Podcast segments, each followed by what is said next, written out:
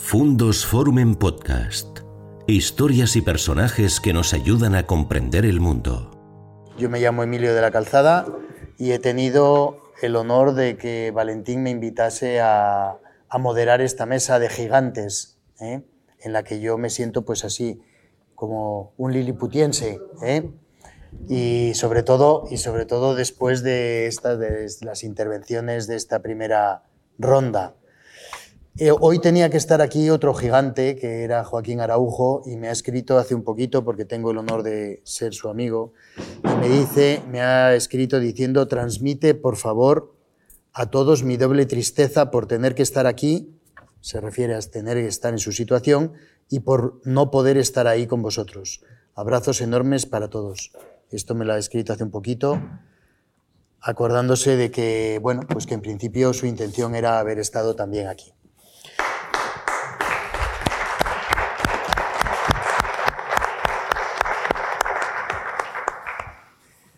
Bueno, pues eh, esta segunda mesa en la que tengo el honor de, estar al lado de Rosa y de Valentín Cabero, pues eh, nos ha encomendado Valentín un título que es El paisaje como ecosistema ante el cambio climático. Y voy a hacer una pequeña reflexión, una pequeña reflexión sobre lo que, lo que representa el ecosistema. Eh, si estamos hablando eh, de la crisis climática, hemos estado en la mesa anterior viendo pues, todos esos compromisos, esos problemas que acucian a toda la humanidad como habitante de, este tercer, de esta tercera bolita que da vueltas alrededor del Sol, ¿verdad? Nuestro planeta, habitado por una muchedumbre terrible, hemos superado los 8.000 millones de almas dando vueltas en esta nave alrededor de la Tierra, pues yo creo que, que fue eh, a partir de los años 70, vamos, creo, la historia lo cuenta, ¿verdad?, cuando se empezaron a hacer las primeras reflexiones mundiales de la idea de ecosistema.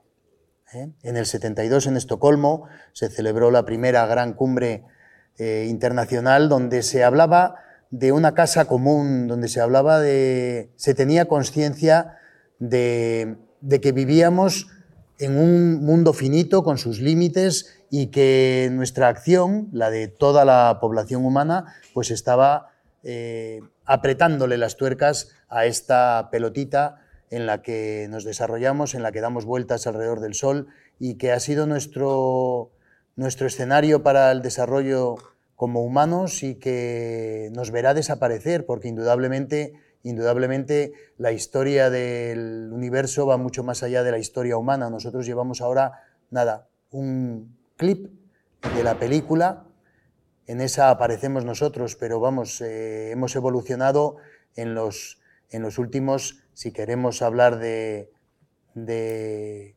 evolución desde australopitecos, estamos hablando de 2, 3, 4 millones de años. ¿eh? Si estamos hablando de Altamira, se pintó hace 15.000 años. ¿eh? Es decir, 15.000 eh, años frente a 4.500 millones de años que la Tierra lleva dando vueltas alrededor del Sol, pues es nada, es un, un, un, chasqueo de los dedos, ¿vale? Y sin embargo, en este tiempo hemos sido capaces de aprovechar, como ninguna otra especie, todos los recursos que nos ha ofrecido este, este planeta pero también ahora mismo somos absolutamente conscientes de que estamos poniendo en jaque nuestra propia supervivencia, como recordaba José Luis antes. Y como el hilo que, nos, que trasciende a, estos debates es la implantación, la implantación de las energías renovables que tienen una eh, repercusión muy importante sobre el territorio, pues ahí Ahí es donde entraría el, debate sobre que el ecosistema, perdón, el paisaje entendido como ecosistema que nos mantiene y que nos sustenta, pues es un elemento más, es un elemento más o puede ser un elemento más para la lucha contra el cambio climático, contra la crisis ecológica, que no solo es climática, sino que también la otra gran pata de esta crisis ambiental es que estamos echando de esta, de esta nave que pilotamos un poco inconscientemente, estamos echando a muchas formas de vida que nos han acompañado durante tiempo y que estamos nosotros poniéndole la fecha de extinción. ¿eh? No los conocemos en muchas ocasiones, pero estamos poniendo fecha de extinción a muchas especies. Por eso también se habla que la otra gran crisis es la pérdida de biodiversidad. Bueno, pues aquí, después de esta pequeña introducción, le voy a pasar la palabra y el reto a, Rosa de intentar, mm, bueno, pues reflexionar sobre esa idea que nos planteó Valentín, que es si el paisaje entendido de una manera global como ecosistema en el que participamos puede ser una herramienta de lucha contra las crisis ambientales y concretamente contra el cambio climático. Pues nada, muchísimas gracias, Emilio. Valentín, bueno, es un, es un lujo, la verdad, estar aquí en estas, en estas jornadas. Muchísimas gracias a, a Valentín Carrera por invitarme a la Fundación Fundos por, por, organizarlo también. Y nada, bueno, la verdad es que sí que es un, que es un reto ¿no? el, tratar de explicar un poco, un poco este, esta vinculación que en el fondo eh, ecosistema es toda la Tierra. O sea, la, Tierra en su, en su conjunto ¿no? se entiende como, como es un ecosistema global, aunque luego tiene, está compuesta de muchos ecosistemas, ¿no? y de hecho los problemas a los que nos enfrentamos y que, bueno, llevo ya muchos años dedicada a, a lo que es el periodismo de divulgación de la ciencia y, en los últimos años muy centrada además en el tema de la divulgación ambiental y de la crisis, las crisis, las policrisis en las que estamos, que por un lado es evidentemente el cambio climático, pero desde luego hay otra gravísima que afecta precisamente a los ecosistemas, que es la pérdida de la, de la biodiversidad. ¿no? Mm, para empezar, sí que quería decir como que existe como una retroalimentación entre, en, el tema que nos ocupa aquí entre el paisaje y el cambio climático, porque por un lado la lucha contra el cambio climático está generando impactos en, el paisaje, bueno, de todas las infraestructuras que antes se comentaban, pero a la vez el cambio climático, que muchas veces también se olvida, está afectando ¿no? en, el, en, el, paisaje y de forma muy grave. Y yo creo que también a eso no se le da la suficiente divulgación o, no se sabe lo suficiente. Nos alarmamos muchísimo cuando vemos los incendios, bueno, que ahora ya no son incendios normales, ahora ya estamos por los de quinta generación. Cada año le ponemos un nuevo nombre a los grandes incendios forestales que hay en los territorios, no solamente en España, en todo el mundo. El otro día eh, estando con Joaquín Araujo, que no ha podido estar aquí, en una exposición que inauguraba en la Feria del Libro de Madrid, pues eh, aportaba un dato, ¿no? 17.000 millones de árboles hemos perdido en este planeta eh, solamente en el año pasado. O sea, en España se han quemado 300.000 hectáreas de, de zonas, de áreas forestales. Es, es, terrible, la pérdida que estamos sufriendo es terrible y el mucho mucho tiene que ver en esto el cambio climático, porque claro, eh, vivimos en un, territorio que va camino de la desertificación, donde mm, las olas de calor que sufrimos cada vez son más extremas. Este año hemos vivido una sequía terrible, ahora bueno, llevamos unos días que llueve, pero esto no es significativo para lo que es el, el cambio climático. Y todo esto afecta al paisaje y todo esto afecta a los territorios también. Entonces, eh, mm, desde el punto de vista de, cuando hablamos ¿no? de hay que luchar contra el cambio climático, eh, es evidente que las energías renovables eh, tienen que ir por ahí el camino, pero también tiene que ir por otra cosa que se ha mencionado antes mm, y a mí me gusta mucho insistir en ello, en ello y es en, en, qué tenemos que hacer para reducir el consumo de la energía, porque es que ahí está el problema, ¿no? Seguimos consumiendo energía como si no hubiera un mañana, antes lo comentaba Antonio, ¿no? Yo me quedé alarmada hace pocos días cuando leía una noticia que decía que tenemos más energía, que hay que consumir más energía porque hemos generado más energía de la que ahora mismo somos capaces de consumir. Dices, algo, algo está fallando aquí, ¿no? Cuando el mensaje no es tenemos que reducir, sino tenemos que consumir más energía porque de repente ha habido un día con mucho sol, un día con mucho viento y, y nos sobra energía. Bueno, pues a lo mejor tienes que desenchufar por algún lado ¿no? el, gas o cambiar algo de lo que estamos haciendo mal. ¿no? Y todo esto evidentemente está afectando al paisaje no solamente con las infraestructuras, que es evidente, yo recuerdo un, hace ya tres años escribí un artículo que se, que se llamaba y que causó en su momento, porque era cuando empezaba todo el boom de las renovables, eh, un poco de revuelo, porque era renovable sí, pero no todo vale, eh, al hilo de algunos proyectos que me empezaban a llegar de distintas zonas del país, muchas del norte, muchas de la zona de Palencia, de la montaña de Cantabria, de la montaña leonesa también, al hilo de las infraestructuras que se estaban poniendo en estos lugares. Y realmente no es, no es un mensaje fácil de transmitir porque los que llevamos años y años hablando de la necesidad de descarbonizar la, la economía ¿no? y de que esto no tiene solución si no cambiamos el, el, modelo energético, pues de repente darte cuenta, pero ¿cómo, ¿cómo se está haciendo esto? Y transmitirlo, porque la primera reacción es, pero tú no eras la que nos decías que teníamos que cambiar el sistema de, de producción energética, ¿no? es como que se te vuelve en contra. ¿no? Y, y, tan en contra que una de las cosas que, que, a mí más me asusta últimamente es cómo están mmm, surgiendo negacionismos que creíamos absolutamente olvidados, eh, que bueno, que llegó un momento, o sea, sí que cuando empezamos a hablar del cambio climático había gente que lo negaba, todavía eh, hasta tiempos recientes hubo unos pocos que lo seguían negando, aunque luego ya pues la cosa cambió y, bueno, pues decían, no, no, si es evidente que hay cambio climático, los grandes informes científicos del panel intergubernamental del clima, ¿no? que son informes que nos, que nos han abierto los ojos ¿no? sobre cómo este cambio climático además estaba siendo generado por nuestra actividad, sobre todo en la segunda mitad de, del siglo XX, ¿no? eh, tras la Segunda Guerra Mundial, cuando hubo esa explosión ¿no? de la industrialización eh, eh, en el mundo desarrollado, porque bueno, a todo esto, más que antroprocentismo, es eurohemisferiotropecismo, porque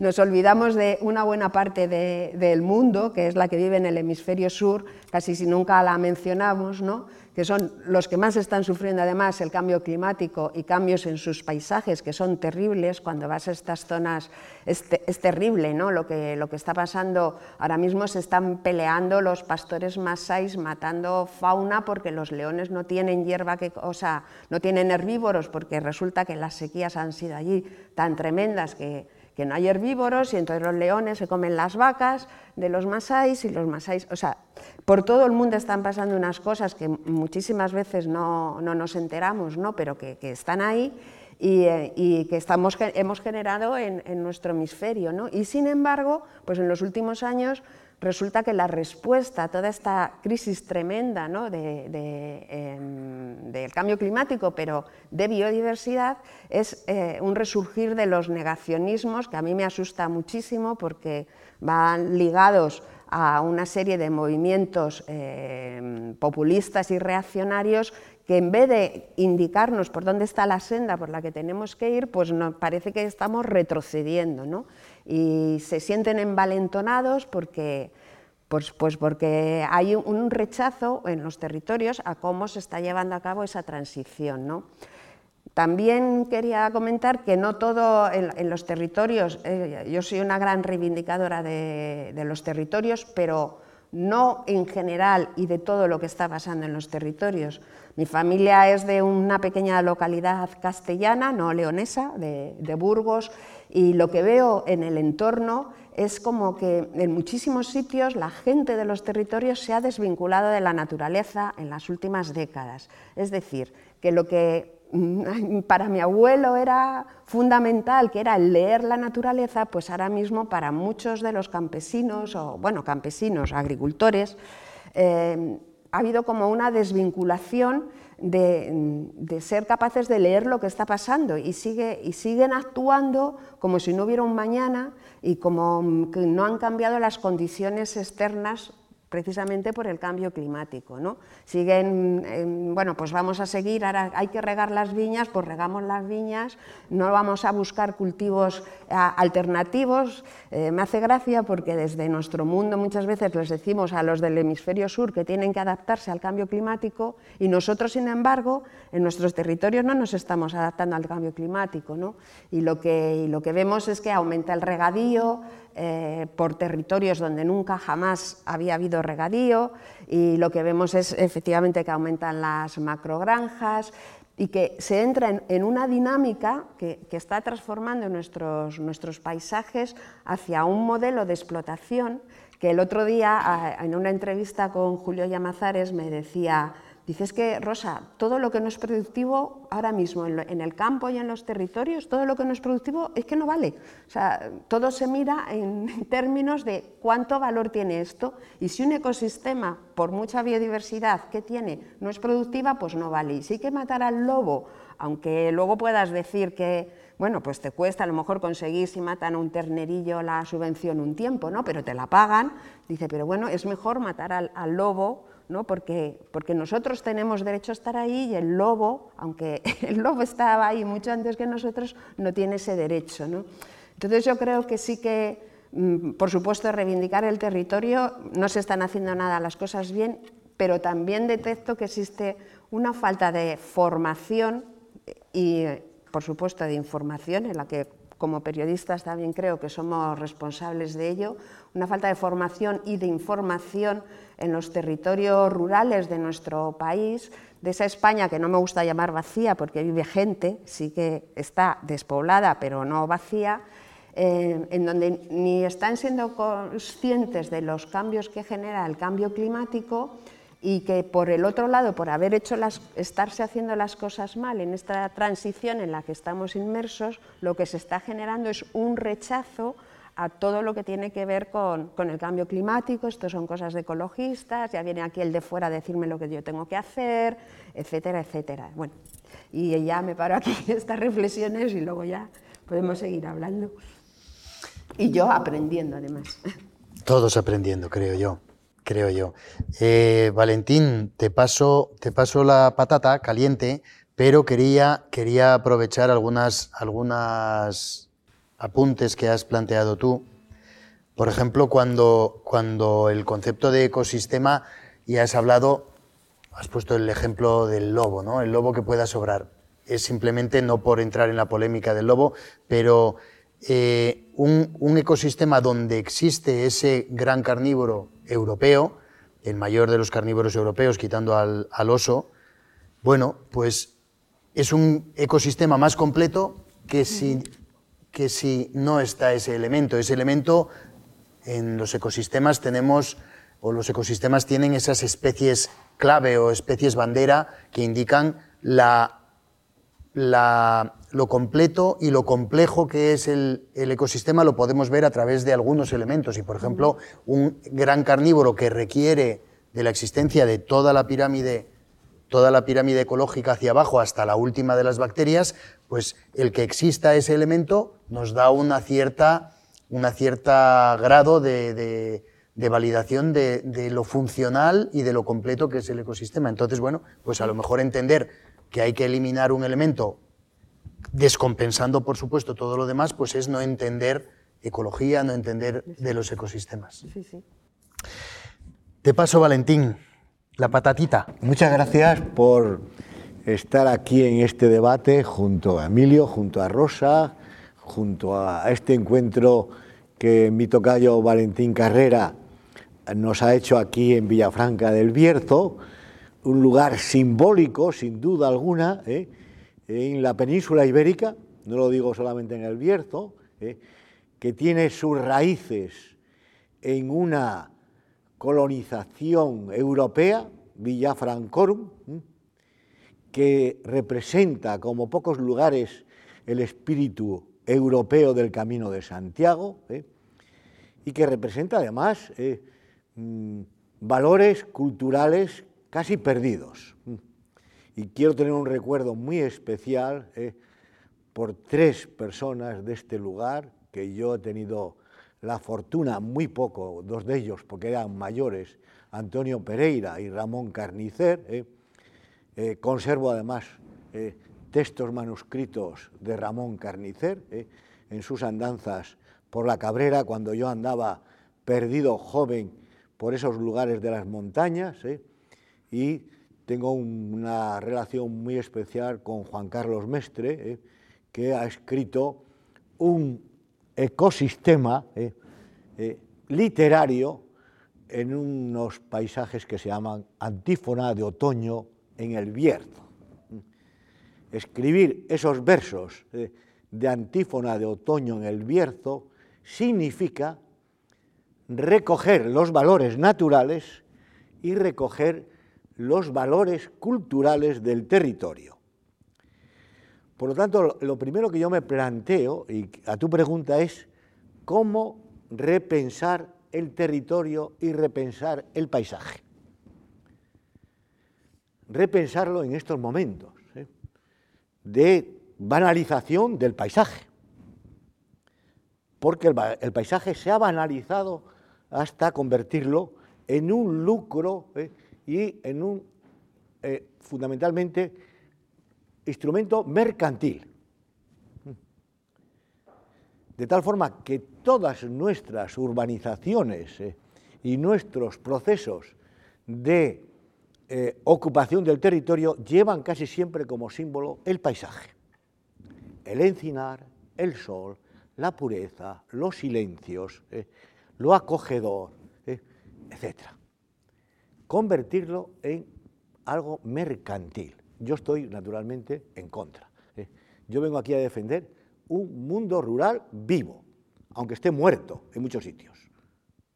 Y repensar el territorio, ya lo decía ¿eh? Varias personas sabias de nuestro país, es fundamental. Unamuno, en 1905, y en un viaje anterior que acababa de hacer a la frontera portuguesa, a los arribes, escribe, casi cito textualmente, de memoria, este país sería otro si estuviese educado en el paisaje, en el conocimiento del paisaje. Y continúa, sería más sabio, sería más tolerante y tendría una convivencia feliz ¿Por qué digo esto? Porque ya el gran sabio Humboldt, hemos celebrado hace muy poco tiempo sus 200 años, ¿eh? y a mediados del siglo XIX escribe el libro que yo recomendaba siempre a mis alumnos, la introducción, porque lo, otro es mucho más lento, más difícil, escribe El Cosmos que significa armonía,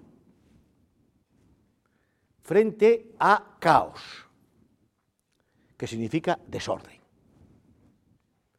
Y escribe ese libro como una recuperación de todo lo que el, el romanticismo en la ilustración había aportado a la cultura mundial y a la cultura occidental.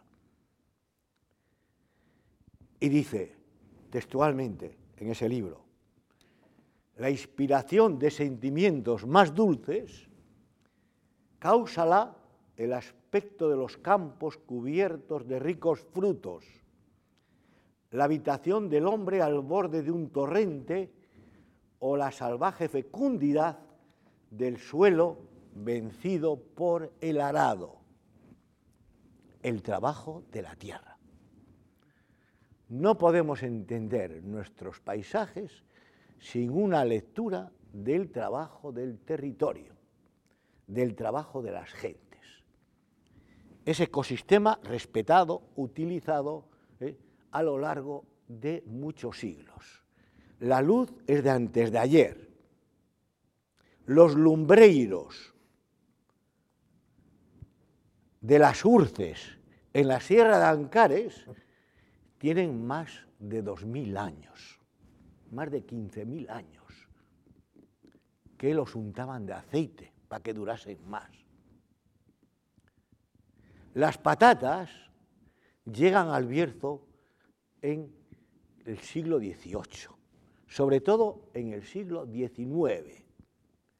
Todo lo que eran linares antiguos se convierten en patatas.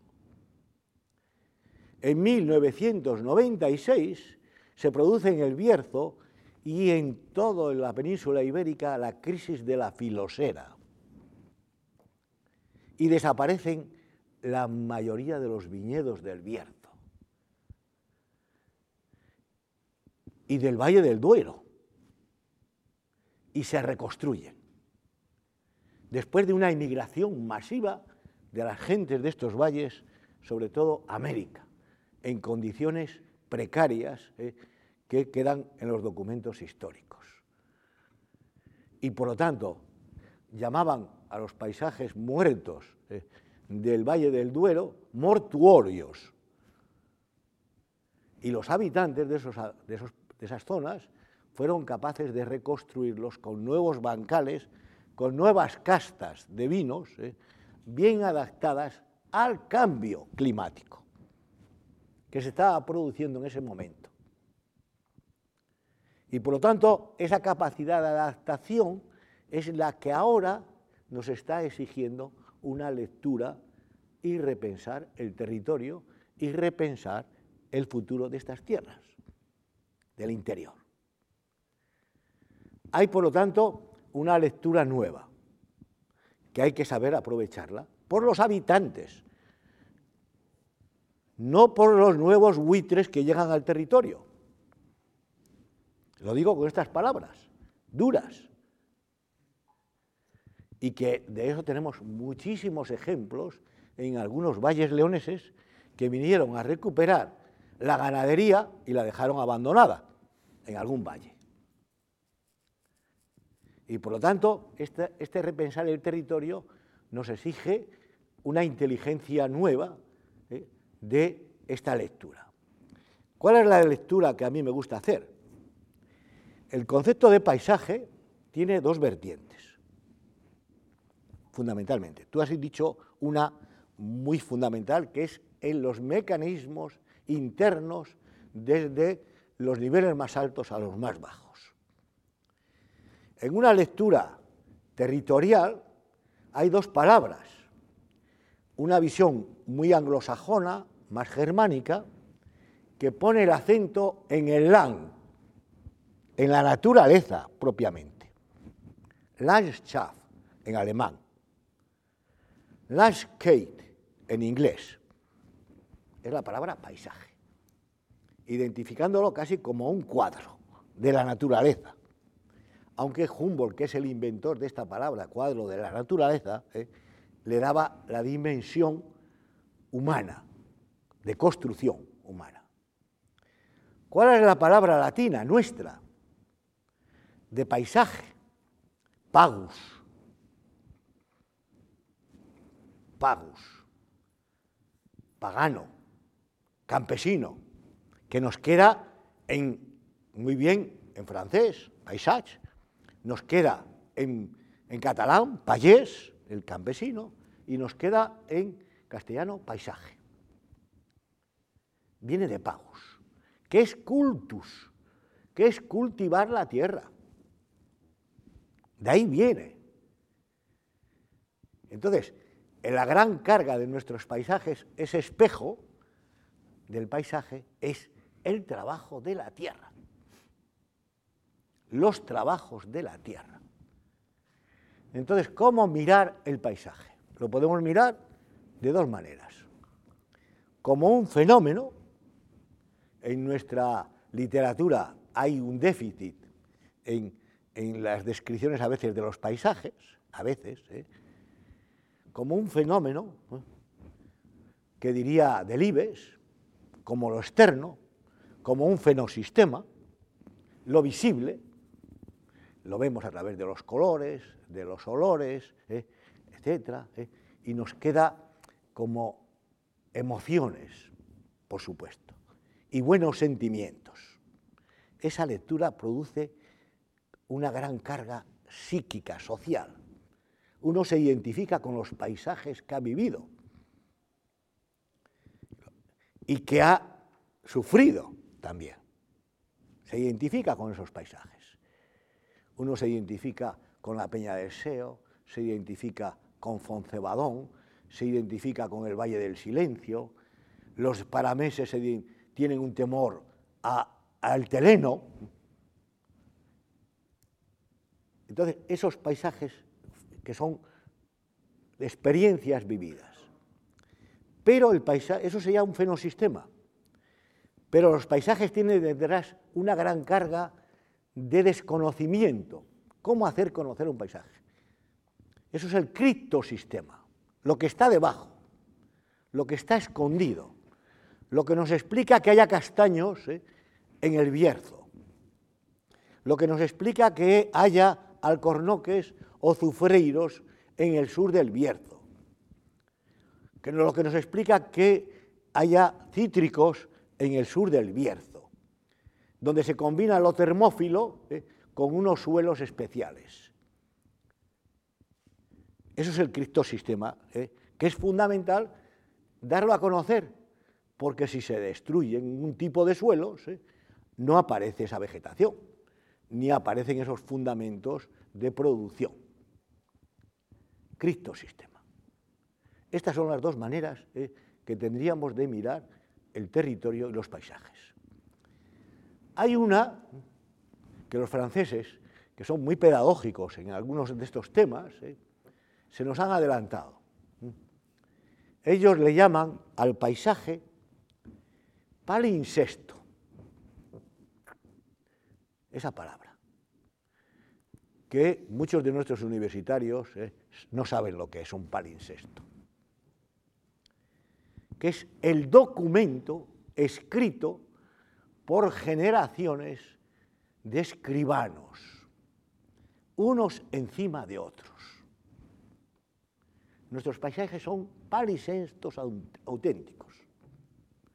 Son documentos eh, de las escrituras de los hombres en el territorio, donde han dejado veredas, donde han dejado caminos, donde han dejado en el valle de Ancares bouzas, donde han dejado en las lombas cultivos de centeno, donde han dejado fuentes, en los caminos más recónditos, esos son palincestos auténticos que están a punto de desaparecer. Y esa lectura de los palincestos de nuestros paisajes nos lleva a una segunda reflexión. ¿Cómo son en su estructura, en su sistema, estos paisajes desde hace miles de años. Fundamentalmente tres elementos. Tres elementos que en el Bierzo están muy presentes, que en otros sitios están semipresentes. Ya lo decían los medievalistas y el padre Sarmiento cuando recorría estas tierras. Ager, Saltus, Silva. Los tres elementos que están en la península ibérica presentes y en algunas zonas de forma expresa. Ager, los campos cultivados, lo agrario, de distintas formas pero que son fundamentales ese áger para la supervivencia colectiva. Los alimentos básicos han salido toda la vida del áger, de lo agrario, de lo cultivado. Desde que los romanos eh, empiezan a especializar estos territorios en cultivos cerealistas para la supervivencia del pan y de otros productos que van viniendo sucesivamente, como las patatas que llegan a finales del siglo XVIII, principios del XIX, y el maíz que va llegando justamente en esos momentos eh, y otros cultivos. O con los cultivos que nos llegan, lógicamente, todos de América. Eh. Pero hasta, antes, hasta ese momento la supervivencia estaba garantizada fundamentalmente por el pan o, naturalmente, el saltus. ¿Qué es el saltus? Todos nuestros tipos de prados, los prados, las zonas pastables, con una inteligencia eh, histórica, en España ha habido eh, millones y millones de ovejas caminando de norte a sur durante siglos. La transhumancia, junto con los recursos estantes, los locales aprovechamiento de los pastos y la producción, naturalmente, de alimentos complementarios y de productos fundamentales para las economías históricas, seculares, saltos. 400.000 hectáreas se perdieron en Castilla y León con la inmigración, abandonadas. Ya ni Saltus, porque se ha convertido fundamentalmente en matorral, fundamental para eh, la recuperación de los ecosistemas. Pero los prados trabajados durante miles de años eh, en nuestros valles están, la mayor parte de ellos, perdidos. Y eso significa la pérdida de materias primas fundamentales. ¿Dónde está el ganado merino? En Australia, en Argentina y en Nueva Zelanda. La lana de merina eh, que utilizan los italianos para sus tejidos de altísima calidad eh, viene ya del sur, del hemisferio sur. Es una pérdida de biodiversidad clarísima y una pérdida de potencial. Tercera clave, el saltus, la silva, los bosques, los bosques públicos, comunales o mancomunales, como grandes reservas forestales, de leñas, ¿eh? de materiales de construcción, que daban lugar a unos intercambios inteligentes entre la montaña y las llanuras.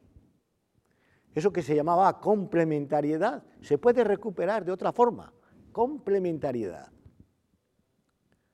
¿A dónde iban los artesanos de las montañas de León, del Valle del Esla? Con todos sus utensilios que los fabricaban eh, de abedules, de alisos, de arces, eh, de haya iban a los mercados de Castilla, de Medina del Campo, de Benavente. Madrid todavía no existía. Madrid existió después, a partir del siglo XVI. Pero hasta ese momento, ¿eh? fijaros, ¿eh? la historia de la península ibérica lo que supone de complementariedad entre montañas, llanuras, lugares de encuentro eh, y de intercambio. Entonces, este, esa complementariedad de nuestros bosques no se pueden convertir de la noche a la mañana en una especialización exclusivamente de coníferas, que ardan, como ocurrió con la Sierra de la Culebra, eh, y los que han resistido, de ahí la adaptación, eh, cuando hablamos de ecosistemas bien adaptados, la vegetación autóctona es la que ha resistido y la que se está recuperando de forma totalmente natural. Hace 15 días he pasado por la zona de la Sierra de la Culebra ¿eh? y era como la vegetación autóctona, los rebollos, los robles, se estaban recuperando y después de estas lluvias me imagino que muchísimo más, mientras que todas las coníferas estaban aplastadas. Entonces, esto es una forma de adaptación. Bien, esta lectura eh, supondría muchísimas más porque nuestras universidades, eh, nuestros políticos, tienen, no tienen una lectura inteligente del territorio. Es mi opinión. Eh. No hay una lectura integrada y con los valores que son más o menos permanentes en el tiempo ¿eh? y que deben ser defendidos de forma, eh, yo diría, como algo colectivo, no individual. Y de ahí que mi tercera reflexión tendría que ver con la defensa del territorio, del mundo rural vivo. Defender los montes públicos, defender los ecosistemas vivos, bien adaptados, defender las fuentes naturales de la vida en nuestras montañas, con nuestras aguas. Yo pienso que todas las cabeceras de nuestros ríos, todas, y eso sería un argumento fundamental eh, desde el punto de vista de las renovables eh, y todo eso, todas las cabeceras de nuestros ríos tenían que estar protegidas. Todas las fuentes, de las nacientes de deshielo, ¿eh? en Gredos, en la Sierra de Guadarrama, en Peñatrevinca, en, en, las Penibéticas, en todas nuestras montañas, ¿eh? cabeceras tendrían que estar protegidas. Y naturalmente en el Bierzo todas las cabeceras fluviales ¿eh? tendrían que ser protegidas automáticamente por una política municipal y por una política pública.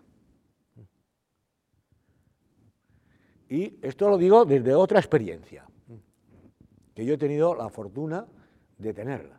Yo empecé mi carrera académica participando ¿eh? en el estudio, el primer estudio paisajístico que hubo en España, que fue el del lago de Sanabria y sus alrededores en el año 1972 joven profesor, joven licenciado, ¿eh? y eh, haciendo un informe sobre el lago de Sanabria, que estaba a punto de querer urbanizarse ¿eh? en esos momentos.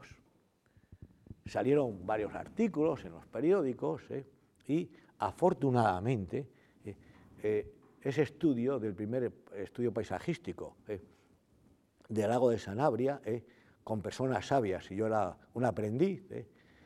como Luis Felipe Alonso Teixidor, recientemente fallecido, ¿eh? arquitecto, como eh, Luis Moya, como José Luis García Fernández, autor de La España dibujada, magníficos arquitectos, etc., logramos que en el año 78 se declarase el Parque Natural del Lago de Sanabria, protegiendo sus aguas, protegiendo sus ecosistemas y, de alguna forma, tratando de recuperar el patrimonio que había sido destruido en una catástrofe que todos lamentamos de 1959, cuando la ocupación hidroeléctrica de esas montañas se hizo de una forma apresurada y poco inteligente. Esto Segunda experiencia de defensa de estos territorios. Yo terminé casi mi carrera académica, ¿eh? pocos años antes de la jubilación, con la declaración del Parque Nacional de la Sierra de Guadarrama. Tuve la fortuna de ser codirector con Eduardo Martínez de Pisón del Plan de Ordenación de los Recursos Naturales. ¿Cuál sería la batalla principal? Esos paisajes estaban a punto ¿eh? de ser destruidos, comidos, ¿eh? engullidos, yo diría la palabra esa, por la comunidad autónoma de Madrid, que tenía grandes esperanzas en convertir la vertiente norte ¿eh? en una zona totalmente urbanizable. Ya había convertido parte de la vertiente sur. De hecho, hay urbanizaciones muy cerca del Parque eh, Nacional de la Sierra de Guadarrama eh, que son auténticos, auténticas agresiones al paisaje y, por lo tanto, a los recursos naturales, al equilibrio. Y logramos declarar el Parque Nacional de la Sierra de Guadarrama a pesar de grandes intereses que, de alguna forma, con la declaración del parque han se han detenido. Pero era muy difícil trazar, ¿eh? lo digo aquí públicamente, ¿dónde se pone el límite del parque? ¿En qué cota se pone el límite del parque? Hay que ponerlo por encima o por debajo de las aguas nacientes, porque las aguas nacientes tienen muchos intereses. Ahora mismo, las embotelladoras que nos llegan con capital eh, lejano eh, se están apoderando de nuestras cabeceras fluviales para vender agua de la naturaleza a precios especulativos. Bueno, logramos de todas formas eh, que la cota se pusiese casi en el límite de las aguas. No voy a decir aquí ningún nombre ¿eh? que quería que se pusiese todavía mucho más arriba. ¿eh? Porque de esa forma quedaban libres ¿eh? de uso, de protección, muchos acuíferos que son fundamentales y que, fijaros, durante siglos alimentaron el acueducto de Segovia, entre otros, que venían de ahí. Entonces, esta visión del territorio tiene que descender a hechos eh, a veces muy conflictivos. Y la sociedad tiene que defender los intereses colectivos. Por supuesto, es fundamental que todas las personas que están implicadas en el territorio, en los cultivos, en los viticultores, en los ganaderos, en otro, tengan una capacidad de gestión muy respetuosa, pero también defender, naturalmente, sus intereses agrícolas y ganaderos. Porque precisamente ahí está ese principio que, de alguna forma, estamos ahora discutiendo un día sí y otro también, que es el de la soberanía alimentaria. Junto a la seguridad alimentaria, la garantía de los alimentos, la soberanía alimentaria de este país y de estas comarcas. Cuando alguien preguntaba, ¿es el Bierzo autosuficiente? Era autosuficiente. Era. Pero ahora no es autosuficiente. Prácticamente, eh, yo creo que la mayor, la mayor parte de los cereales que llegan ahora al Bierzo son importados. En el Bierzo se cultiva ya muy poco cereal poquísimo. Se cultivaron todas las laderas de las solanas ¿eh? en tiempos, naturalmente, de dificultad y de necesidad. Porque ahora viene la otra pregunta. ¿Cuáles son las necesidades colectivas de alimentación? En, en España diariamente se despilfarran miles de toneladas de alimentos, que es un despilfarro. ¿Vamos a seguir despilfarrando los paisajes? Esta puede ser la pregunta. Nada más. Muchas gracias. Gracias.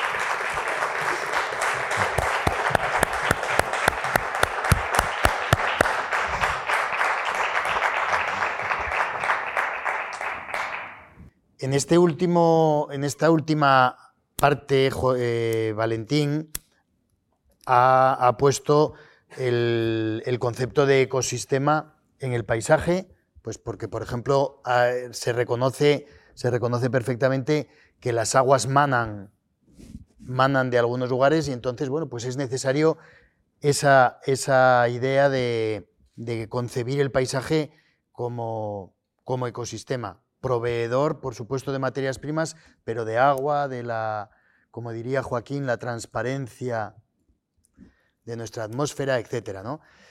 Y, como el, reto al que nos sometía eh, Valentín, Valentín Carrera era analizar el paisaje como ecosistema, eh, yo quería darle otra, otra, otra vueltita de tuerca al tema que, por ejemplo, está haciendo que el Bierzo en particular, la Cepeda, Castilla y León, como decía, como decía José Luis, por la falta de una ordenación territorial, se esté buscando en lo que se definen como paisajes improductivos, como en, los paisajes improductivos es donde están encontrando los promotores eh, de las grandes de los grandes megaproyectos energéticos están encontrando el lugar apropiado para, plantear los proyectos.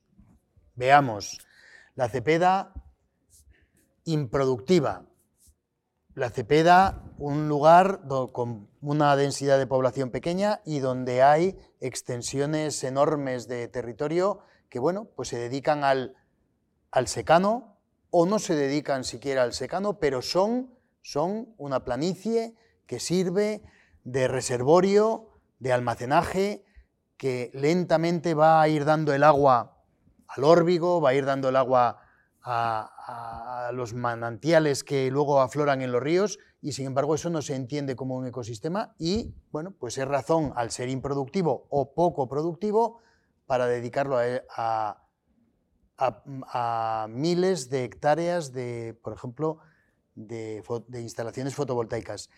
Otro caso que nos pilla mucho más cercano es el rincón este de la Peña del Seo y la, y la trasera de la Peña del Seo, que es el Valle de Barjas. El Valle de Barjas, muy despoblado, muy poco, muy poco habitado, antaño mucho más, seguro, pero ahora mismo improductivo. Y sin embargo, su valor ecológico es tremendo. Es manantial para muchos recursos. ¿eh?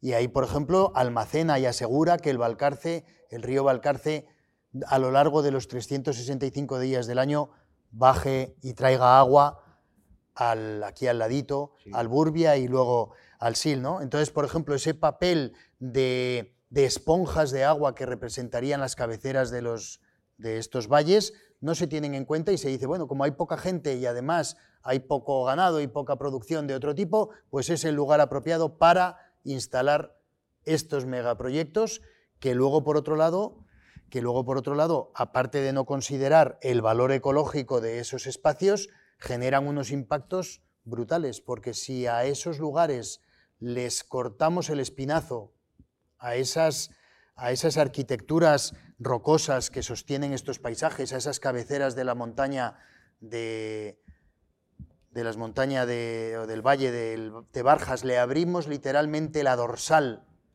con, unos viales enormes.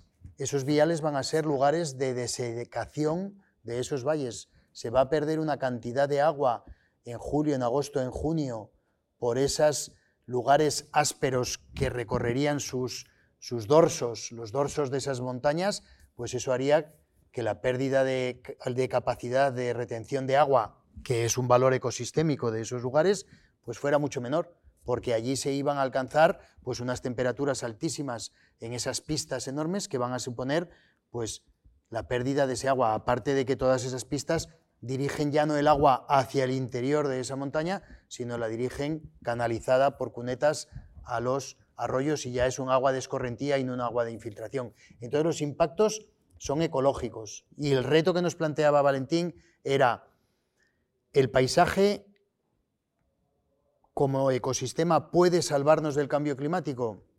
Yo tengo muy claro que la respuesta es que sí, pero ahora le traslado otra vez la patatita en esa reflexión a Rosa. Pues bueno, yo no soy bióloga ni soy periodista ambiental y lo que puedo contar es lo que lo que gente como Valentín o muchos científicos pues, pues nos dicen ¿no? en sus estudios científicos y en sus publicaciones. Está claro que en todos los informes científicos que se han hecho, tanto de pequeños territorios como a nivel global, eh, el, ecosistema y la conservación tienen un papel fundamental. Sin ir más lejos, la semana pasada eh, se publicó un informe muy importante en una revista de la que hablábamos anoche, Nature, una, mm, de mucho prestigio internacional, donde se han evaluado mm, los límites del planeta. Y resulta que ya hemos superado siete de los ocho límites eh, que tiene este planeta. Siete de los ocho, en recursos naturales, en tierra, en agua y, por supuesto, también en aire, ¿no? por la contaminación. Y una de las conclusiones a las que llegaban este grupo de científicos, entre los que había también algunos mm, investigadores españoles del País Vasco, investigadora exactamente, pues eh, era que había que conservar como mínimo, había que conservar un 50% del territorio de nuestro planeta y eso lo puedes extrapolar a un 50% del territorio del Bierzo, por poner un ejemplo, ¿no? Bueno, eh, un 50% había que conservarlo. Y conservarlo quería decir dejarlo el ecosistema tal cual está, sin intervención humana de ningún tipo. A lo más que se ha llegado después de muchísimos años de negociación es a firmar un acuerdo en el que se proteja el 30%. Que en nuestro país estamos muy lejos de ese 30% todavía, eh, todavía, y en otros países, mm, ni os cuento, muchísimo menor el porcentaje. ¿no? Bueno, pues eso ha costado muchísimo llegar a ese 30% y ahora nos está diciendo la ciencia en su diagnóstico que tiene que ser el 50% porque esos ecosistemas son fundamentales y los estamos destruyendo. Los estamos destruyendo aquí Y los estamos destruyendo en tierra y, por supuesto, e, en, los océanos, que también son fundamentales, aunque aquí en el Bierzo no haya océano, pero es que al final volvemos a lo mismo, todo es un, conjunto. ¿no? Y, se está haciendo muy poquito por, protegerlos porque no existe esa conciencia. Y antes de comentaba Valentín, ¿no? que había aquí apuntado, ¿no? hay que defender eh, el monte público, hay que defender lo público. ¿no? Y sin embargo se va justamente en la dirección contraria, ¿no? Y, no existe un modelo claro, ¿no? Yo creo que no solo es responsabilidad de los políticos, porque a fin de cuentas yo creo que somos los ciudadanos los que elegimos a los políticos, es decir, los que podemos elegir a unos u otros en función de lo que nos están ofreciendo para proteger lo que realmente consideramos valioso que consideremos valioso ahora mismo el paisaje y conservar los ecosistemas y la biodiversidad. Yo creo que sí que hay grupos en los que esto tiene valor. El otro día estuve con grupos de gente ¿no? que están muy metidos en la agricultura regenerativa, en, volver a recuperar lo que es la, agricultura de mosaico, ¿no? lo que nos contaba eh, ayer eh, Valentín, ¿no? de, esas, eh, de esas culturas, de esos cultivos tan diversos en un mismo espacio y frente a eso lo que nos encontramos y lo que yo veía según venía con José Luis y con Antonio desde, desde Segovia eran mm, macrogranjas, tierras abandonadas, vi un rebaño de, vacas, uno, porque el resto están todas encerradas en, espacios eh, ¿no? Intensivo, intensivo. intensivo a, a, tope. ¿no? Y cuando vas a los pueblos, pues pues depende de la mayoría, no, no, hay unas protestas ni nada, ¿no? Las protestas suelen venir de, fuera o cuando su agua ya está muy contaminada y dicen, ostras, que es que ahora no podemos beber el agua, ¿no? Entonces, eh, eh, ahí es donde hay que decidir, ¿no? En, los territorios, eh, qué, qué cosas, qué acciones se pueden poner en marcha para, preservar precisamente esos ecosistemas, ¿no? para no montar una macrogranja al lado de una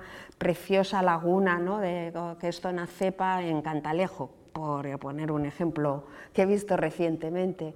Y así, pues un poco con, con todo. ¿no? Entonces, por supuesto que, que hay que proteger determinadas zonas, ojalá pudiéramos ponernos de acuerdo para ver qué zonas se pueden proteger, porque cada vez que además se quiere proteger una zona, lo que ocurre es la reacción contraria, ¿no? Cuando dices, no, no, esta zona es de un valioso, eh, o sea, de un, no, tiene unos tremendos valores ecosistémicos, hay que hacer eh, reserva, una reserva natural aquí, hay que protegerlo, pues intenta que no para, pues por lo que decía antes, para, para, evitar cortapisas. Y lo acabamos de ver lo que ha pasado en Canal Roya eh, en Aragón, ¿no? donde no se ha querido proteger ni hacer ninguna figura, ¿no? ni, ni siquiera de ningún tipo de protección frente que al otro lado de la frontera, a, un kilómetro, es parque nacional en el país vecino y aquí sin ninguna protección, porque en el fondo lo que se buscaba era a ver qué negocio podemos hacer allí para sacarle rendimiento. ¿no? Entonces, bueno, por supuesto que tiene un, valor tremendo ¿no? los ecosistemas para proteger eh, para, de cara al cambio climático. ¿no? Y de hecho, las zonas de este planeta más protegidas, ¿cuáles son? donde viven pueblos indígenas que han sabido vivir eh, en consonancia con la naturaleza y han sabido proteger esas, esas zonas ¿no? y proteger esa, esa, biodiversidad que, y bueno, ahora son mm, pues, núcleos ¿no? fundamentales para, de lucha contra el cambio climático global, porque el, el cambio climático tiene efectos globales, pero también efectos locales. ¿no? Entonces, bueno, desde luego que sí, otra cosa es si, somos capaces de mirar un poquito más para allá y, verlo. Bueno, yo la pregunta que haces te la voy a responder de dos maneras. Una, la experiencia histórica nos dice que hay territorios que dan respuesta siempre a los cambios. Los territorios y las personas que viven en esos territorios dan respuesta a los cambios. Con adaptación de cultivos, ¿eh? con cambios ¿eh? tecnológicos también, con aprovechamientos complementarios, pero en la base siempre hay una naturaleza que da respuestas inteligentes. Tú has mencionado antes eh, la cepeda, podemos mencionar la somoza, aquí los nombres, voy a nombres concretos. La carballeda, ¿qué son esas zonas en el territorio? Son zonas de transición, de transición entre las montañas y las llanuras. La cepeda es un ejemplo magnífico, la carballeda en Zamora es otro ejemplo magnífico, la somoza berciana es otro ejemplo magnífico, entre la montaña y la olla, con nombres muy expresivos. Somoza bajo los montes, al lado de los montes. Cepeda, la producción de brezos, de cepos. Carballeda, la producción de carballo, eh, de rebollo. Hay una palabra que tú sabes muy bien que es mesoserófilo, que es la adaptación a los dos cambios, sequedad y humedad, sequedad y humedad. Y hay un árbol representativo en la provincia de León, que es el rebollo, el melojo, el roble, que representa perfectamente eso. Es la provincia además que más tiene. En la provincia de Zamora, la Carballeda. Si vamos más abajo, eh, hacia el sur, ya empieza a cambiar porque estamos en Extremadura leonesa, voy a hablar eh, de, la Extremadura leonesa, porque hay una Extremadura castellana eh, y hay una Extremadura portuguesa, no lo olvidéis. Ahí ya empiezan a cambiar, porque estamos más al sur, y hay más xerófilo que mesófilo y aquí tenemos más humedad y tal. Eso tiene una respuesta de la naturaleza, que son los árboles. Pues ahí hay que mirar cómo los cultivos se pueden adaptar a los periodos de mayor sequedad sin perder el ecosistema original, que ha demostrado a lo largo de los siglos su capacidad de adaptación como respuesta en el teleno, los pinares del teleno, que son autóctonos, tienen una respuesta inteligente al fuego. Son los únicos de toda la península. Que cuando se produce el fuego conservan perfectamente las piñas, no se queman, y cuando vienen las primeras lluvias, se abren. y rebrota la naturaleza. Entonces, eso hay que respetar, ese proceso natural hay que recuperarlo. En los pastos de altura de Sanabria, cuando se produce el deshielo, se producían los mejores pastos terminales ¿eh? de esas montañas galaico-leonesas. Ahí subían 50.000 ovejas en el siglo XIX. Ahí se, producían los mejores eh, bueyes en el valle del Vivey, eh, de casi de la península ibérica. ¿Y qué ocurre? Que ahora mismo eso es una demanda extraordinaria. Esos bueyes que han pastado ahí, eh, en esos valles profundos, perdidos, vienen a comprarlo los vascos para sus fiestas de tiro, etc. Es una adaptación de la ganadería ¿eh? a la naturaleza que produce unos pastos especiales. ¿Eso por qué no se puede recuperar? Eso es lucha contra el cambio climático. ¿eh? ¿Por qué estás eh, haciendo un ciclo completo? de conservación de los pastos, de pasto, de una ganadería autóctona. Antonio habló eh, del Convenio Europeo del Paisaje. eh, que es fundamental como instrumento de educación y de política. Pero justamente, eh, un poquito antes del, Convenio Europeo del Paisaje, la, eh, Unión Europea hizo un documento básico de ordenación del territorio, que era la Estrategia Territorial Europea 1999, si no recuerdo mal, donde precisamente de esto que estamos hablando ahora, ¿eh? de los ecosistemas, de la complementariedad, de la defensa del mundo rural, aparece como uno de los objetivos clave.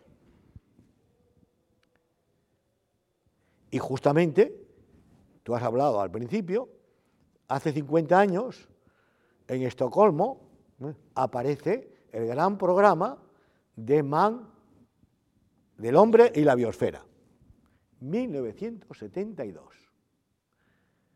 Fijaros qué casualidad. Ese mismo año, 1972,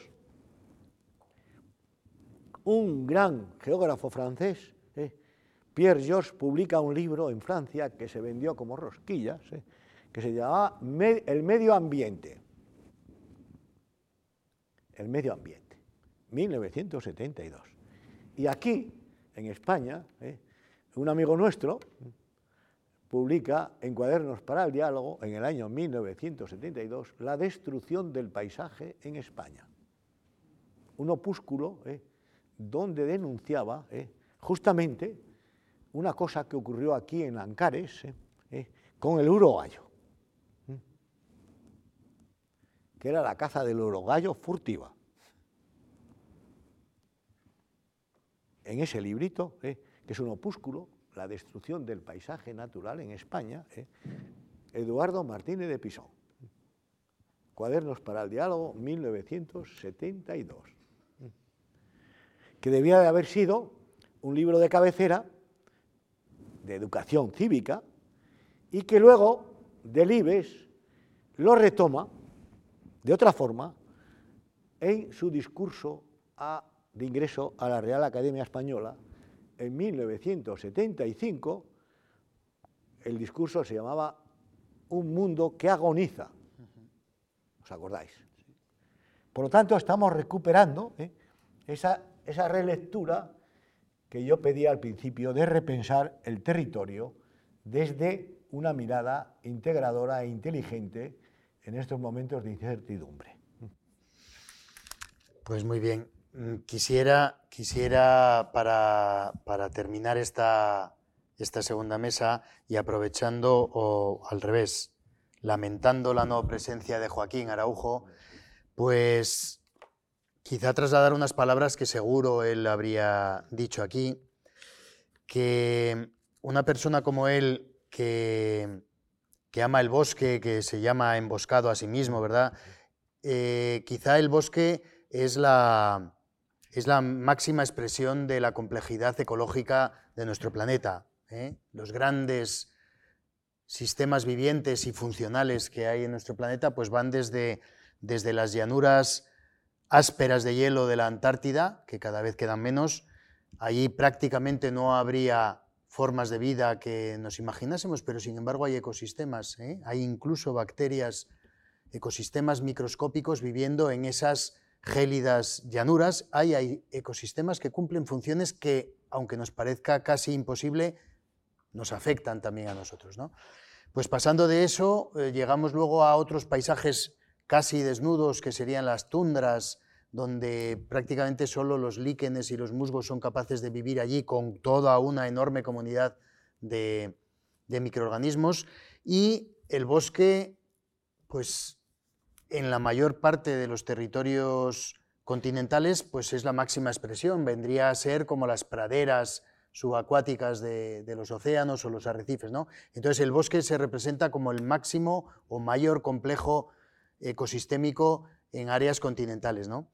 Y bueno, pues aprovechando otra, las enseñanzas de Joaquín en otras veces que hemos hablado, él dice que el bosque es sanador, el bosque es capaz no solamente de, producirnos algo tan evidente a través de la fotosíntesis como es el, el oxígeno, perdón, sino es capaz de retirar contaminantes atmosféricos, es capaz de retener el agua durante mucho tiempo y quizá, bueno, pues en ese sentido, a nivel de ecosistema, debiéramos de pensar también que necesitamos esos bosques y que a lo mejor tenemos que dejar que nuestros ecosistemas, los que nos parecen improductivos, dejémoslos que avancen hacia eso, porque en la latitud en la que vivimos, el bosque, bien sea mediterráneo o bien sea caducifolio eurosiberiano, pues es la tendencia máxima. Entonces, bueno, pues no tendríamos que tener, que tener reparo en esos lugares a lo mejor que, los consideramos improductivos, dejarlos, dejarlos para que cumplan esa función sanadora y esa función ecológica que sería convertirse bosques, ¿eh? que probablemente nos ayudaran a salvar, a diferencia de lo que ha ocurrido el año pasado, de, de 1.700 millones de árboles que nos han dejado de acompañar. Pues a lo mejor teníamos que, que dejar que la culebra, ella solita, con el tiempo necesario, se, se reestructurara en esas masas sanadoras que serían ecosistemas funcionales y en este caso bosques. Entonces, bueno, pues estas palabras se las dedico, quiero hacerlas en nombre de Joaquín. Venga. Gracias por escuchar Fundos Forum en podcast. Tenemos muchas más historias y personajes que descubrir juntos.